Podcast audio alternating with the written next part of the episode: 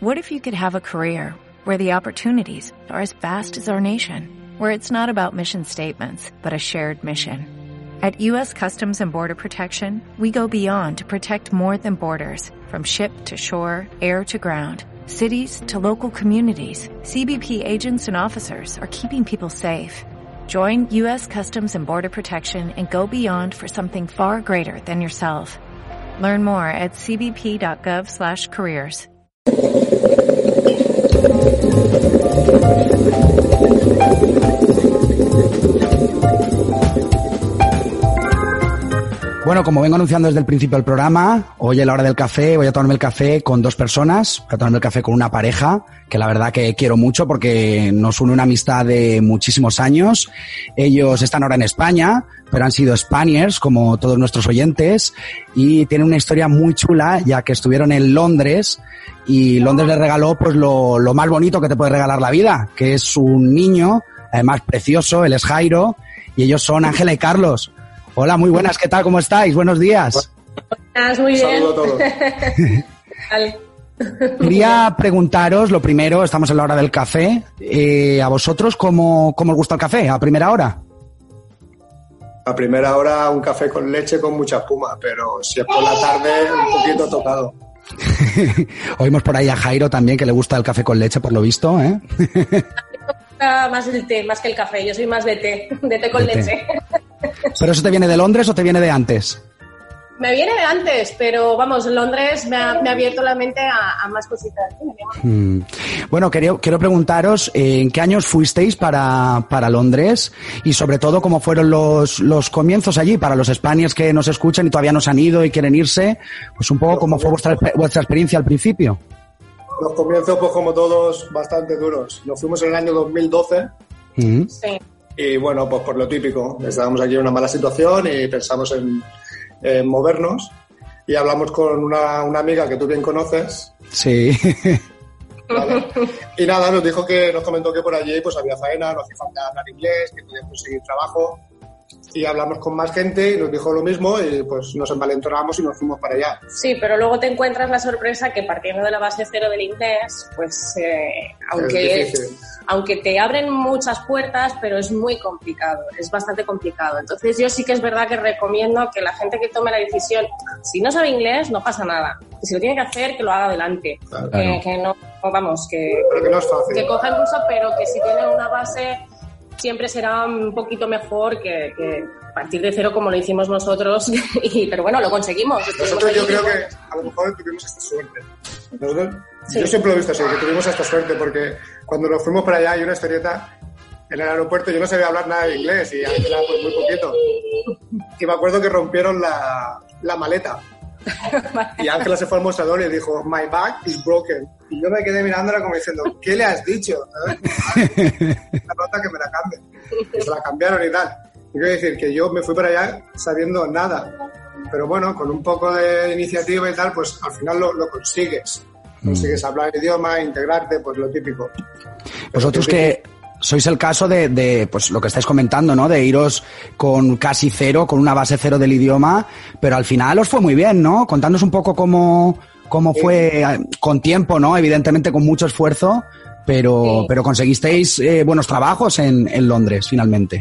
Sí. Es lo que te digo, que tuvimos suerte, pero al Tuvimos- principio fuimos cabezones. Es- fue, fue cabezonería, la verdad que sí. Eh, Bueno, al principio los trabajos, pues también, pues como en todos los sitios, tienes que coger, pues, eh, adaptarte, adaptarte a lo que te pueden ofrecer, pues para ir aprendiendo el idioma y obviamente pues para tener un poco de dinero, economía para, para poder eh, subsistir allí.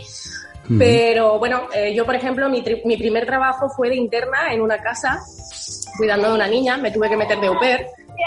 Y bueno, ahí estuve un poquito, estuve un mes y medio. Y ah, después de ahí salté a lo que es trabajar el mundo del fish and chips, que es típico de allí, ¿no? Muy típico. Y luego de ahí siempre ha ido, siempre ha sido de escalada para arriba, siempre ha Sí, sido sí. mejorando. Y bueno, pues sí, acabamos trabajando pues, de servicio en una compañía que se llamaba Compass y para trabajamos para un banco.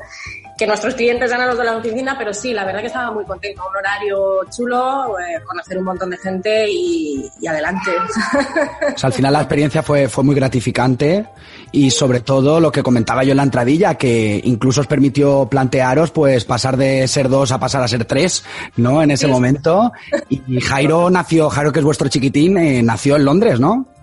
Sí, nació en Chelsea, en, el barrio de Chelsea. En Chelsea, fíjate, ¿eh? pero no. Pero sí, sí, la verdad que sí, es una historia que nos llevamos de Londres. De hecho, nos, nos tatuamos un símbolo de, allí, de, Londres, que es la historia que hemos vivido allí y todo lo que nos ha llevado, tanto cosas buenas, increíbles como es nuestro hijo, como, bueno, pues todo lo que hemos ido aprendiendo y, la gente que hemos conocido en esa trayectoria, trayectoria y, bueno, también cosas malas, ¿no? Porque no todo es de color de rosa, pero, pero bueno, ahí está, ahí está nuestra historia.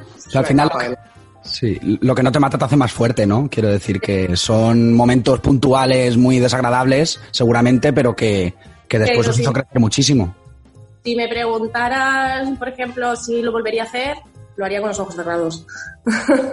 Seguro. Y de, y de antes, porque nosotros no fuimos con 25 años, a lo mejor me iría con 20, 21, seguro. Centrándonos en el tema de, Jairo, ¿no? Que fue un regalo que os hizo, que os hizo Reino Unido, que os hizo Londres.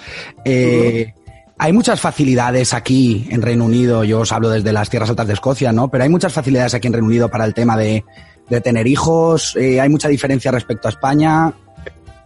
Si te sabes mover, sí. Si te sabes mover, si sabes dónde preguntar y dónde ir a pedir ayudas, sí pero si no estás informado, pues te va a pasar lo mismo que siempre. A ver, la diferencia, por ejemplo, de España a Inglaterra a la hora de tener un hijo, allí, por ejemplo, el, el tema del control sobre los niños lo llevan muy estricto, ¿vale? El tema de que un niño pues tenga un entorno familiar estable, lo miran muchísimo. Y luego, aparte, lo que me sorprendió es que las matronas, una vez de salud, vienen a tu casa a verte pero a la misma vez que vienen a tratarte a ti y a ver al niño, a pesarlo y todo demás, pues para ver pues en qué, en qué condiciones eh, va a vivir el, bebé. Y luego lo que es el tema hospitalario, la verdad que aquí también me sorprendió mucho que te dan la, opción de cómo quieres que nazca tu bebé. Eh, cosa que aquí en España pues lo puedes hacer pero has de pagarlo, has de ir por privado. Allí es público, o sea, si tú quieres dar, por ejemplo, a luz de la forma más natural, tanto a luz en el agua, te lo permiten. O sea, eres tú la dueña de tu parto. Hmm. Nivel de anécdotas ha contado Carlos eh, vuestra vuestra anécdota muy graciosa, ¿no? En, en, el aeropuerto. Pero tenéis alguna españolada más? Yo siempre pregunto por las españoladas. Me refiero a ese, ese tipo de, de anécdotas con el idioma, sobre todo, con la cultura. La, la, de la sopa, cariño, con el sí. Bueno, pues ya sabes, pues lo típico, una, no saber inglés cuando fuimos al supermercado y queríamos sopa, caldo de, caldo de pollo para, cocinar y tal. Qué risa. Y, vamos al chico y le decimos, eh, queremos un poco de, de soap. Y le decimos soap. Y me dice, ¿cómo? ¿Cómo? Y le hacíamos el gesto con y decía, de, bebé. Y él me decía, ¿soap o soup? Y decíamos, no, so, ¿sabes? Te vaya españoles más raros que, que, que, se ven en el jabón, ¿no? Algo que no está yendo bien. Y realmente estaba diciendo, tú estás diciendo jabón y el jabón es para lavarse. Tú lo que quieres es caldo de sopa. Que luego, bueno, sabíamos que para cocinar y todo eso sería esto. Bueno, eso ya más adelante vino. Pero nos, nos, reímos un montón y sobre todo el chico del supermercado se rió con nosotros un, montón. Y, fue una anécdota, pero súper graciosísima. Está la de, la de cómo conseguir el primer trabajo. Yo pasaba por, el, por un restaurante y tenían una, pues, un cartel que se necesitaba fregaplatos. A la semana siguiente pasaba y veía el cartel otra vez. pero bueno, yo sin trabajo y esto quiere otra vez. Entraba para adentro y, entraba y dejaba el currículum. Y ya cuando había pasado tres o cuatro semanas que seguía el cartel allí, digo, esto no, esto no va así, esto no va así. Entré para adentro y digo, quiero hablar con el manager. Y se quedaron, ¿no quiero hablar con el manager este hombre? Siéntate ahí, espérate, que ahora viene. Y nada, cuando vino, era un restaurante japonés. Vino el hombre, ¿qué es lo que pasa? Y digo, mira, que tienes un cartel ahí, que quieres un fregaplatos. Y digo, yo soy fregaplatos. vale, muy bien, dame tu currículum. Dame tu currículum otra vez, por tercera vez. Se lo lee muy bien, ya te llamaremos. Y a los dos días iba a hacer un puertas abiertas en un hotel para que estaban buscando gente y tal y cual. Y cuando ya me iba para allá, me llaman por teléfono. y yo no entendía ni papa, yo no entendía ni papa de inglés, pero me acordaba de la voz del chino. Y digo, ostras, digo, espérate que en cinco minutos estoy ahí, porque vivíamos justo al lado. Y pum, me presenta allí, entro a la puerta y digo, muy buena, soy el nuevo fregaplatos. Pero así, ¿eh? Empieza a quedar mirando, este hombre que dice. Y nada, pues pasa para adentro. Me sentaron allí, me lo explicaron todo, yo no entendí nada. Pero digo, aquí a fregar y a tirar para adelante. Yo es lo que te digo, pues un poco de cara dura hay que echarle de sí. Claro. Sí, hay que ser valiente, hay que... Hay que... Y estuve dos años allí y estaban súper contentos conmigo. Luego enseguida, me acuerdo que en el primer descanso, digo, esto es muy fácil. Yo me fui para casa, me puse en el ordenador eh, y empecé a mirar eh, verbos. Pues limpiar, eh, coger, el tal y me los apunté todos y como que los estudié un poquito y así vamos, poco a poco. Cuando estabais en, en Londres, ¿qué es lo que más se echaba de menos de España? Ya sea, evidentemente la familia se echa mucho de menos, pero, pero ¿qué es lo que más, yo que sé, a nivel gastronómico, a, bueno, en todos los niveles, qué es lo que más echabas de menos? De... Pues la cosa es que al principio sí que echábamos de menos la comida un montón, ¿vale? Porque claro, también el, el hecho de ir a comprar a un supermercado es un mundo nuevo, es todo distinto y no encuentras, al principio no encuentras las cosas y no las hay, obviamente. Y tienes que como que volver a reeducarte a la hora de comprar allí. Y al principio se echábamos pues lo típico, ¿no? La comida, el clima y bueno, obviamente la familia y amigos lo que más pero a medida que iba pasando el tiempo te vas acostumbrando y te vas enseñando a lo que es comprar allí y al final encontrábamos de todo y incluso una gran variedad más que aquí no hay. Entonces lo que ya es el tema de la comida ya lo dejamos echar de menos quitando los productos de calidad de España, obviamente, pero que bueno, que al fin y al cabo cuando venías de vacaciones te los llevabas. No, más que nada eh, es la familia, es los amigos, es, salir una al, tarde. Al clima te acostumbras, al final te acostumbras al de allí, la verdad, aunque sí que es verdad que el sol de aquí no lo hay en ningún lado.